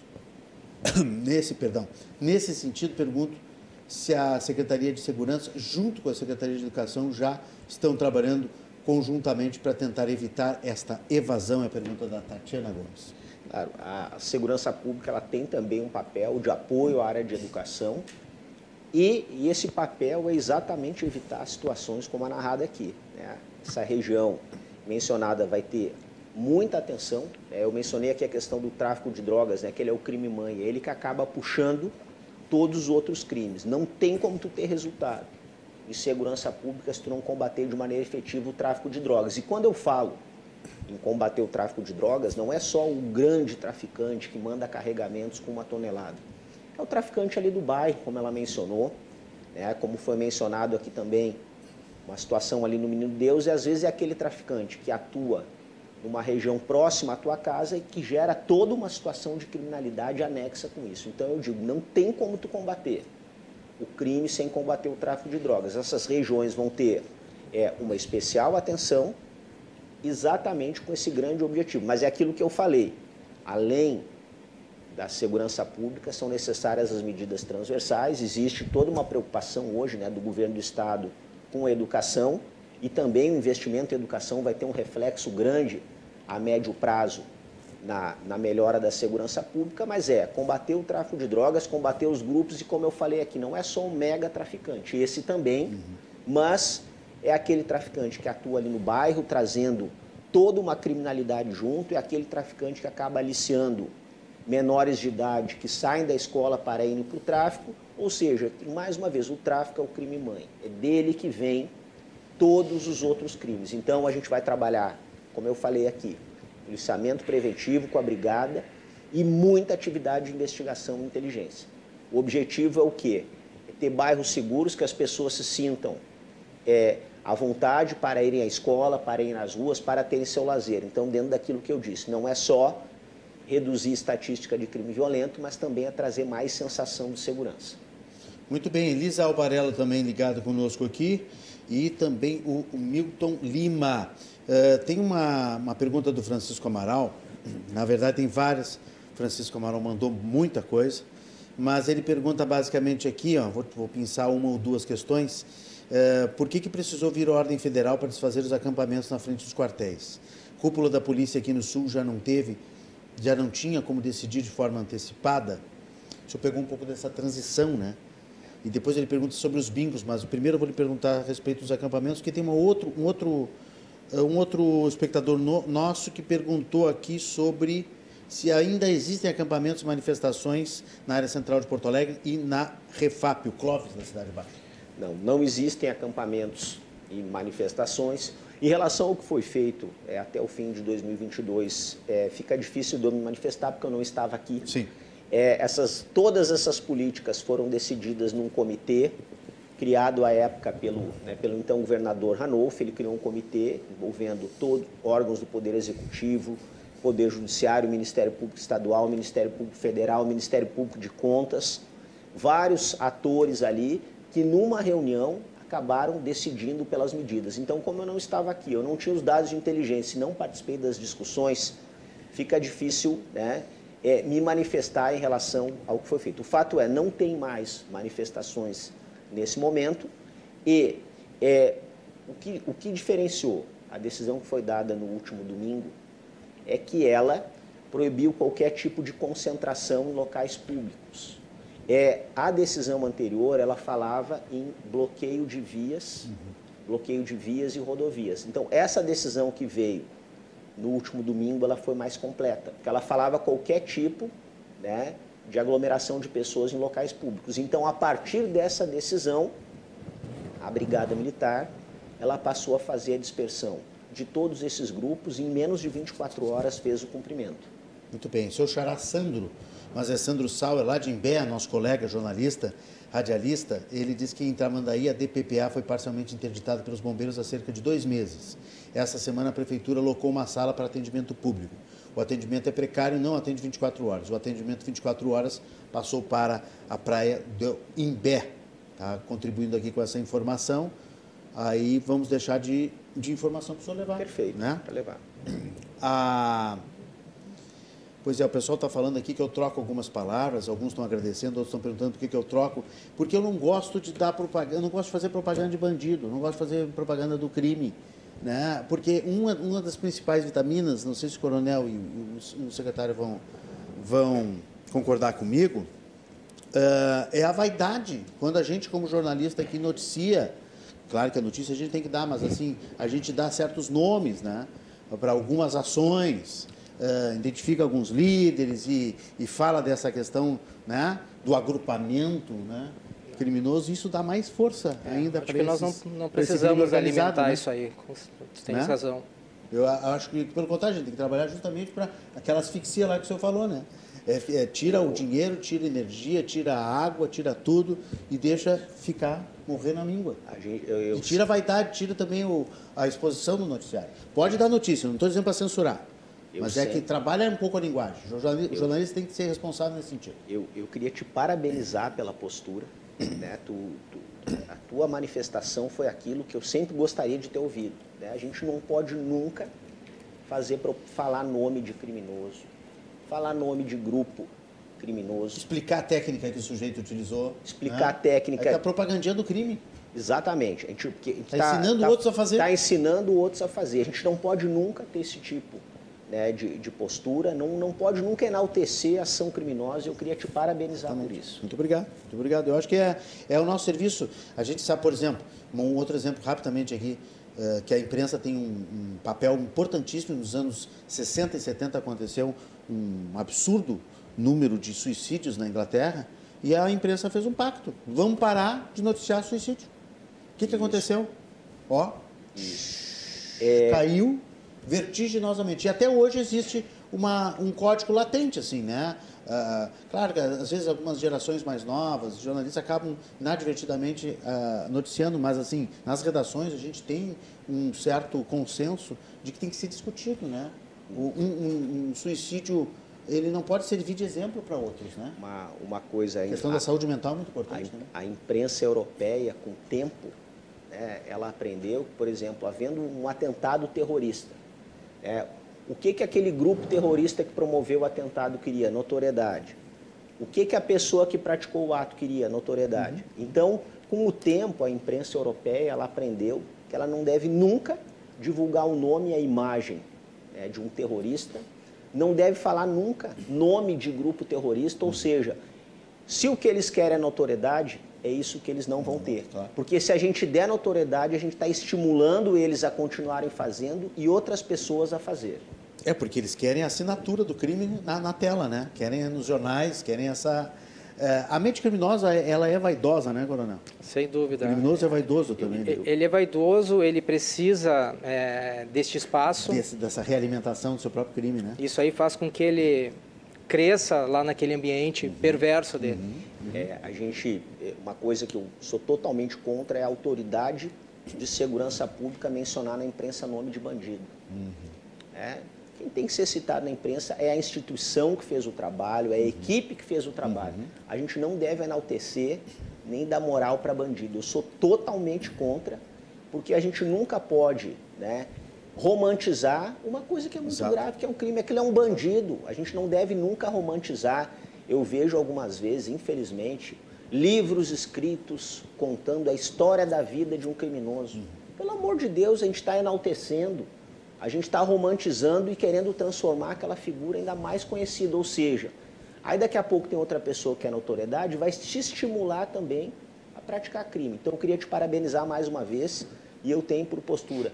Eu não falo o nome de bandido na TV, porque quem tem que ser citado é a polícia que fez o trabalho. É essa que tem que ser respeitada e reconhecida. Muito bem, tem mais um pedido aqui do.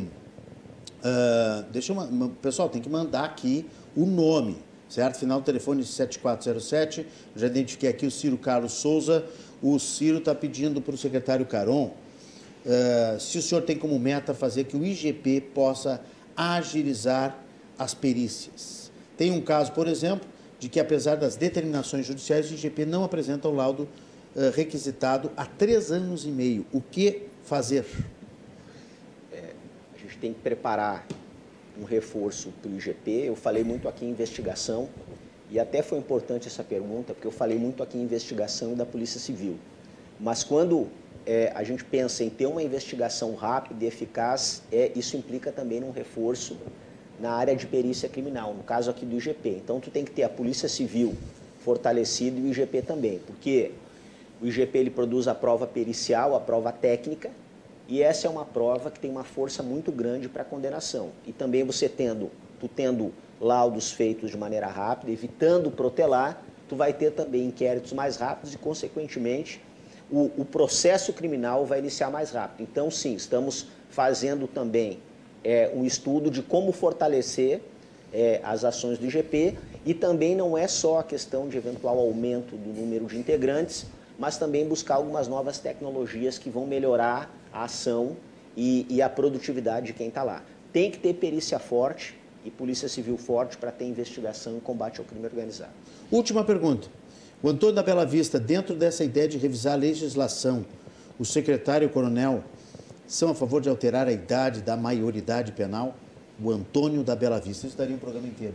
É, isso daria um programa inteiro. Eu, eu, eu, por hora, eu acho que não seja, não seja isso que deve ser avaliado nesse Sim, momento. Você falou em relação a outras coisas. É, até porque Principalmente porque liberdade provisória. Envolveria, envolveria uma alteração constitucional. Quando eu claro, falei aqui, claro. é, pensando de maneira pragmática, é a questão das liberdades provisórias. Seria eventualmente uma lei que proibisse a aplicação de, de liberdades provisórias para autores de homicídio, traficantes, uhum. assaltantes, para assim. reincidentes. Então foi um pensamento bem pragmático mesmo, que importaria na alteração de uma legislação federal, mas de lei ordinária, e e que tivesse, então, trouxesse mais efetividade para as ações policiais e também desse mais segurança, tanto ao delegado, quanto ao juiz, quanto ao promotor, quando fossem manter uma prisão realizada. Que, que o senhor acha? Eu concordo com, com o delegado Caron, eu acho que é justamente é, isso, não passa pela questão é, da maioridade penal. Acho que precisamos investir, como já foi dito em algum momento, também em educação. Eu acho que o fundamental é, é educação. Muito bem, e que é uma prioridade do governador que é uma prioridade Leite nesse segundo mandato. Ele já decretou isso aí, né? já anunciou. Coronel Bueira, muito obrigado pela sua participação conosco aqui, obrigado por ter vindo ao estúdio. Nossos microfones, nossas câmeras estão sempre à disposição do governo do Estado, de vocês, secretários, que cumprem um papel importantíssimo e nos próximos quatro anos desejo muito sucesso no trabalho Estamos sempre à disposição aqui para se comunicar e prestar contas à população gaúcha através do nosso canal. Renato, eu que agradeço essa oportunidade. Né? É um privilégio poder vir no teu programa, é, falar um pouco da Casa Militar, falar um pouco da Defesa Civil Estadual.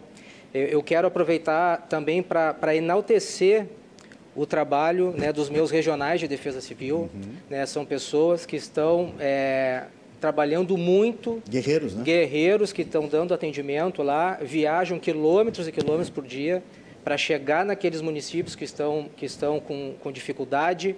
O gabinete desses profissionais é a viatura, né? fazem aí cinco, seis visitas por dia. Né? Uh, e, e, a gente tem um slogan dentro da Defesa Civil, que Defesa Civil somos todos nós. Né? É, eu quero deixar aqui o, as portas do meu gabinete a, abertas né? para, para os prefeitos, para as prefeituras que estão passando por uma dificuldade. Nos, procure, que, nos procurem que nós teremos é, o maior prazer em, em atendê-los, orientá-los para que é, os seus municípios tenham atendidas é, o quanto antes as suas situações de emergência, especialmente neste momento de estiagem. Muito bem, muito obrigado, Coronel Luciano Bueira e espero o senhor mais vezes aqui no programa. Conte comigo. Um bom trabalho nos próximos muito quatro obrigado. anos aí. Conte com a gente. O secretário Sandro Caron, muito obrigado pela participação conosco e boa sorte. E, obviamente, o senhor vai ter que vir mais vezes aqui, porque temos muitos assuntos para tratar. Muito obrigado, Renato, pela oportunidade. É, vamos sempre ter muito prazer de vir aqui. É, aquilo que eu falo é importante sempre a população é, acompanhar o que está sendo feito, o que está sendo planejado e ter também, que eu achei muito bacana no teu programa, essa oportunidade de fazer as perguntas diretamente. Essa interatividade é muito E que vão ser, essa interatividade ela é muito importante. Eu queria também finalizar, é, hoje o governador Eduardo Leite, ele anunciou os resultados do programa RS Seguro, nos últimos quatro anos, né, foram resultados maravilhosos, grandes resultados, é, e eu queria então, em cima disso, enaltecer o trabalho de todos os integrantes da segurança pública, do Estado, né, que fizeram é, com muita integração, com muita dedicação, fizeram o Rio Grande realmente mais seguro. Mas dizer também que com esses resultados aumenta ainda mais a nossa responsabilidade, porque a gente vem, é, agora eu e essa nova equipe vem, é claro, todos querem deixar sua marca, todos querem vir para colaborar. Ainda mais vindo ao nosso estado, a gente realmente quer vir colaborar fazer um Rio Grande cada vez mais seguro. Então, vamos buscar novas estratégias, manter todas as boas práticas, todas as boas ações e essa integração que já vinha acontecendo, mas buscar algumas novas estratégias também, algumas ferramentas tecnológicas que nós avaliamos que vão dar muito resultado, para que siga reduzindo o número de crime violento e para que cada vez mais aquilo que eu falei aqui da sensação de segurança cada vez mais os gaúchos possam se, se sentir seguros para irem, às ruas, irem à escola, terem seu lazer. Então é isso, o objetivo. Resultados foram muito grandes, foram muito bons, fruto do trabalho de todos os profissionais do Estado, que, como eu disse, são referência no Brasil, uhum. mas a gente veio para, com essa grande equipe, que é a Segurança Pública do Estado, procurar buscar novas estratégias, novas ferramentas e novas tecnologias para seguir avançando reduzindo o crime por um Rio Grande mais seguro. Obrigado, secretário da Segurança, Sandro Caron. Voltem sempre. Até a próxima. O Cruzando as Conversas tem sempre oferecimento da Associação dos Oficiais da Brigada Militar, do Corpo de Bombeiros Militar, ASOF BM, defendendo quem protege você. E Banrisul, tudo está em transformação. Banrisul, nossa conexão transforma. ASOF BM está na tela aí. Nós vamos a um rápido intervalo. Volto com a notícia boa do dia para encerrar o programa. E olha, tem notícia boa também, Coronel. Vai chover. Vai, vai começar a chover. Nós vamos falar um pouquinho da previsão do tempo. Vai começar a chover vários dias aí, então acho que vai talvez amenize um amenize. pouco a, a nossa estiagem. Já voltamos, eu espero vocês.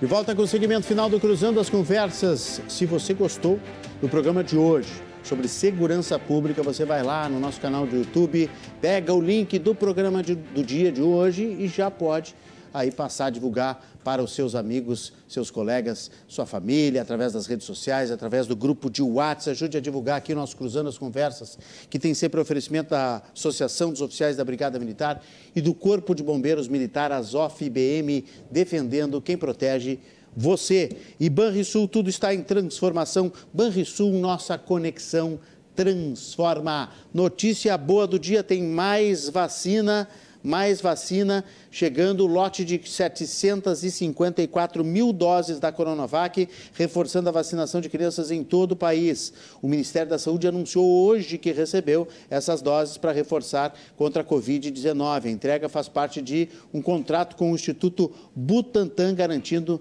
aí, inclusive, um novo aditivo que vai ser assinado nos próximos dias, com mais 2 milhões e meio de doses no total. As doses já entregues estão sob análise do Instituto de Controle e Qualidade e depois serão distribuídas aos estados e também às cidades para reforçar as crianças. Lembrando que hoje começou em Porto Alegre aqui a vacinação de 5 a 11 anos, hein? Leve seu filho, se você tem filho nessa idade, você faz essa vacinação que é muito importante. Os aniversariantes desta sexta-feira 13, olha, não que não seja dia de azar, que seja só dia de sorte. Vamos espantar o azar para lá e mandar abraço para Tatiana Leite, Paulo Ratinecas, o Matheus Freire, o Thomas Berger, o Mauro Bertolo e a Mariana Brum. Amigos do Cruzando as Conversas que estão de aniversário, saúde e felicidades para ele. Amanhã é dia de relaxar, né? Ó, de tirar a gravata e fazer a nossa confraria das sextas-feiras, que continua com a temporada de mulheres, né? E nós vamos estar aqui com a Valéria Santoro e a Jaqueline Mânica, nossas convidadas de amanhã. Desejo sorte, saúde, sucesso sempre e até amanhã, 10 horas da noite, aqui, ó, um novo encontro na RDC TV com Cruzando as Conversas. Eu espero vocês. Até amanhã.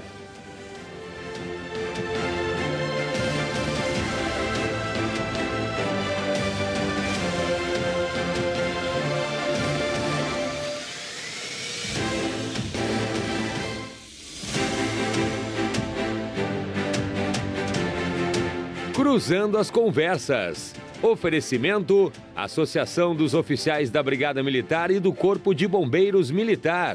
Defendendo quem protege você.